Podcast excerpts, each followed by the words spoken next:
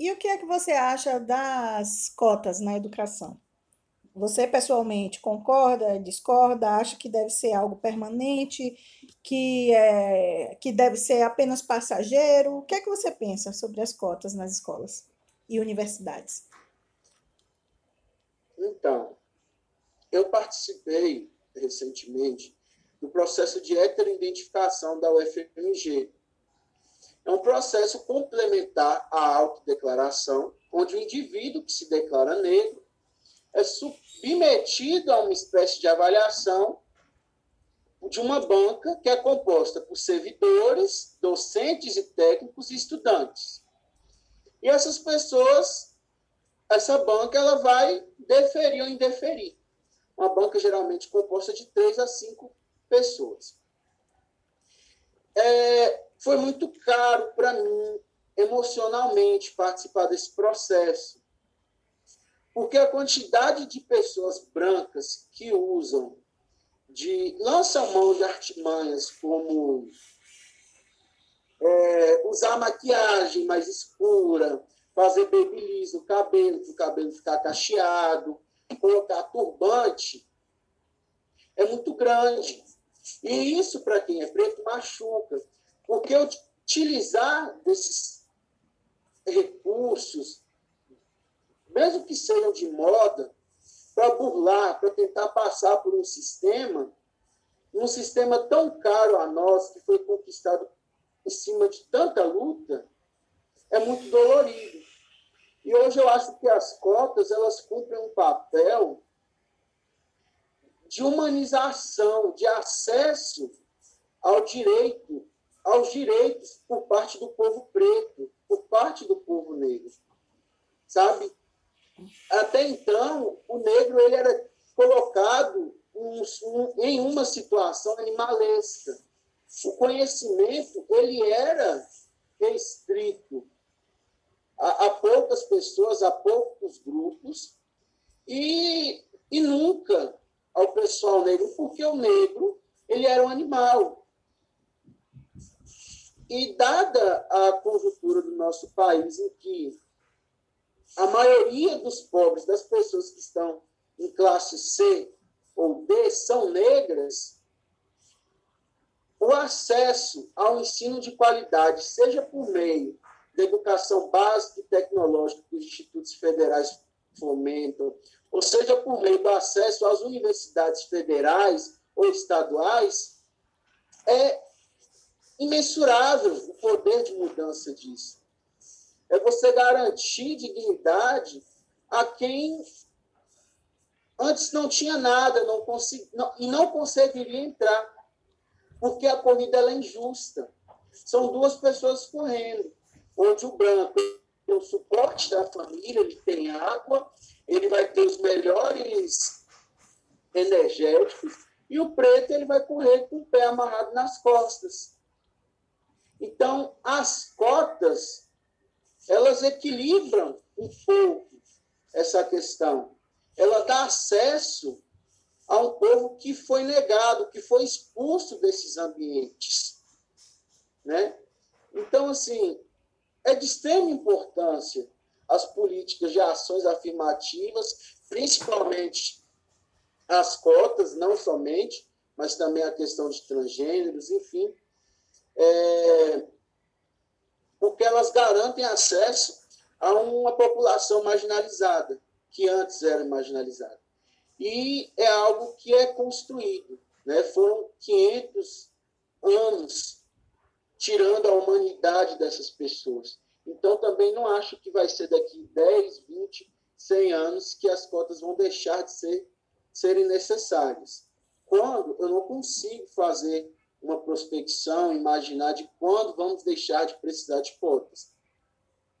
Mas eu acredito que não é tão cedo, porque Sim. foi muito tempo tirando a humanidade para devolvê-la e para colocá-la em equidade, em equidade entre brancos e negros, é muito mais tempo aí. E, no meu ponto de vista, um tempo até superior vai ser necessário. Sim, elas são necessárias, garantir um acesso e as políticas institucionais, como é o caso da assistência estudantil, vêm para garantir ou pelo menos auxiliar a permanência e o êxito do estudante.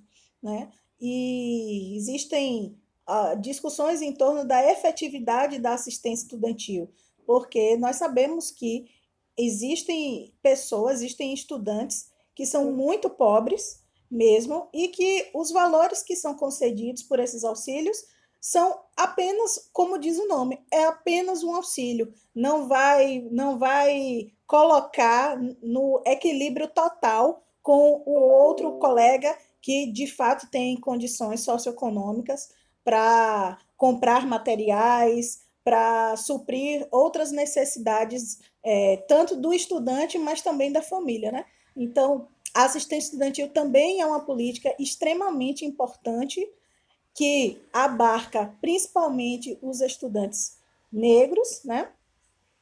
E mas acho que ainda é necessário caminhar muito para que esses auxílios e outras ações sejam implementadas para de fato trazer esse equilíbrio e garantir efetivamente a permanência.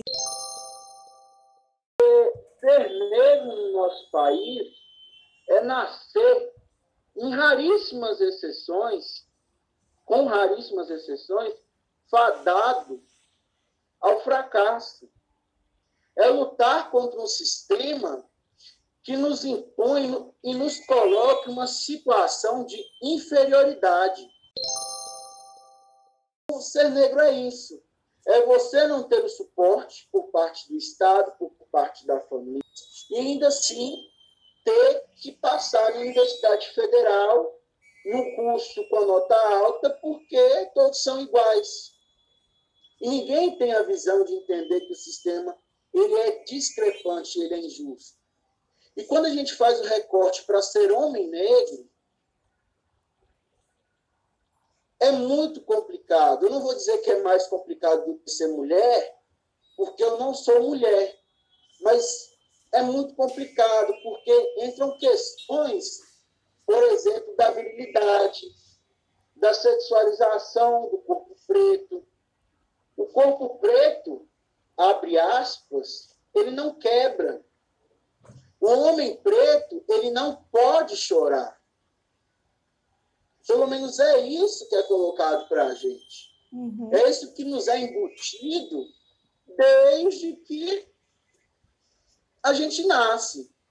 Eu tenho experiência com a minha mãe que eu fazia tratamento em Vitória, tratamento de saúde, a gente ficava em casa de parentes. E uma vez a gente foi colocado para fora de madrugada. E eu olhava para o rosto da minha mãe e eu queria ver ela chorando. E ela nunca chorou na minha frente. E ela me dizia que ela precisava ser forte, que gente forte não chora. E eu cresci assim. E acredito que as pessoas que se parecem comigo no quesito corpo também têm e passam por esse tipo de coisa. Uhum. Porque o preto ele é comida, né? O preto ele está acostumado a. E eu estou sendo irônico. Ele está acostumado uhum.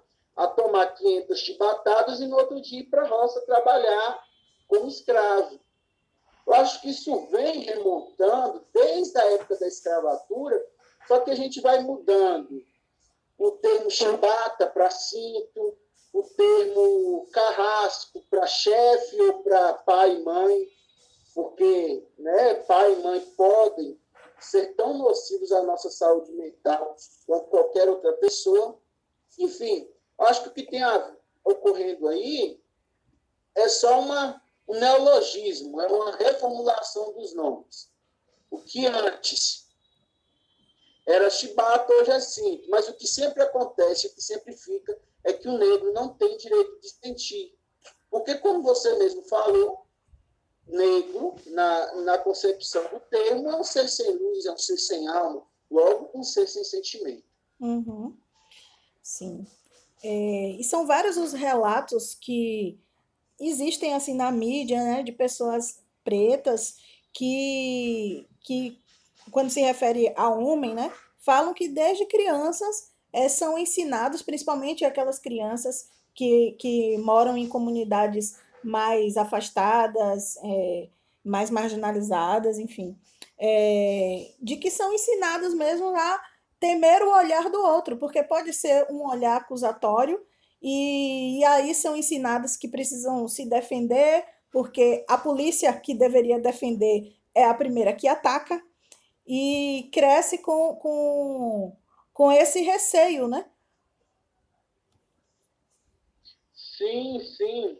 É, foi muito bom, porque eu acabei trazendo muito minha resposta para um cunho mais mental, um cunho mais econômico. Mas tem essa questão também de ter medo, né, de pensar duas vezes onde eu vou entrar.